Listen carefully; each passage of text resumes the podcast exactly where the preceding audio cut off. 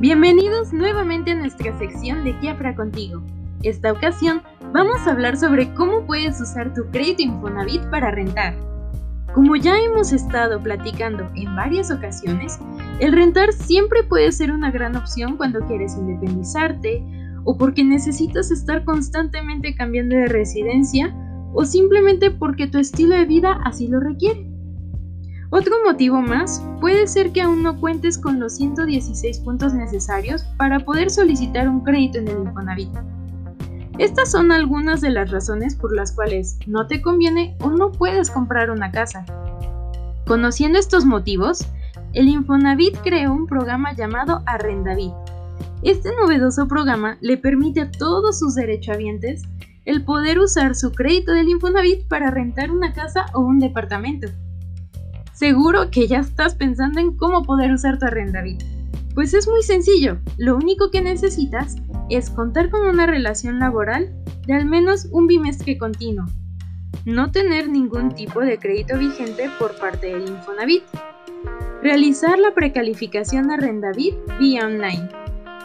También deberás contar con dos cartas originales de referencias personales con los datos completos de contacto de igual manera, deberás contar con un monto mínimo equivalente a 6 meses de la renta en tu subcuenta de vivienda. Otro punto importante es que debes de consultar las viviendas participantes a través del portal del Infonavit o por medio de una cita. También es importante que te dirijas a un centro de servicio Infonavit con una copia de tu INE, comprobante de domicilio y con el contrato de arrendamiento firmado por el arrendatario y por ti. Una vez que hayas iniciado el trámite, deberás descargar el aviso de retención de descuentos que se encuentra en el portal del Infonavit en el apartado Mi cuenta Infonavit. Una vez impreso, lo deberá de firmar tu patrón. Y finalmente, una vez que tengas firmado este documento, lo deberás de llevar al centro de servicio Infonavit para seguir los pasos que ellos te indiquen. Es importante recordar que al ser un descuento vía nómina, el monto de la renta no podrá exceder el 25% de tu salario.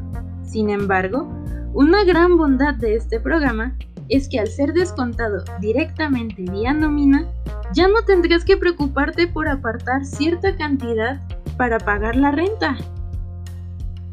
Si quieres más tips, consejos o datos interesantes, síguenos en nuestros siguientes podcasts. Los esperamos pronto.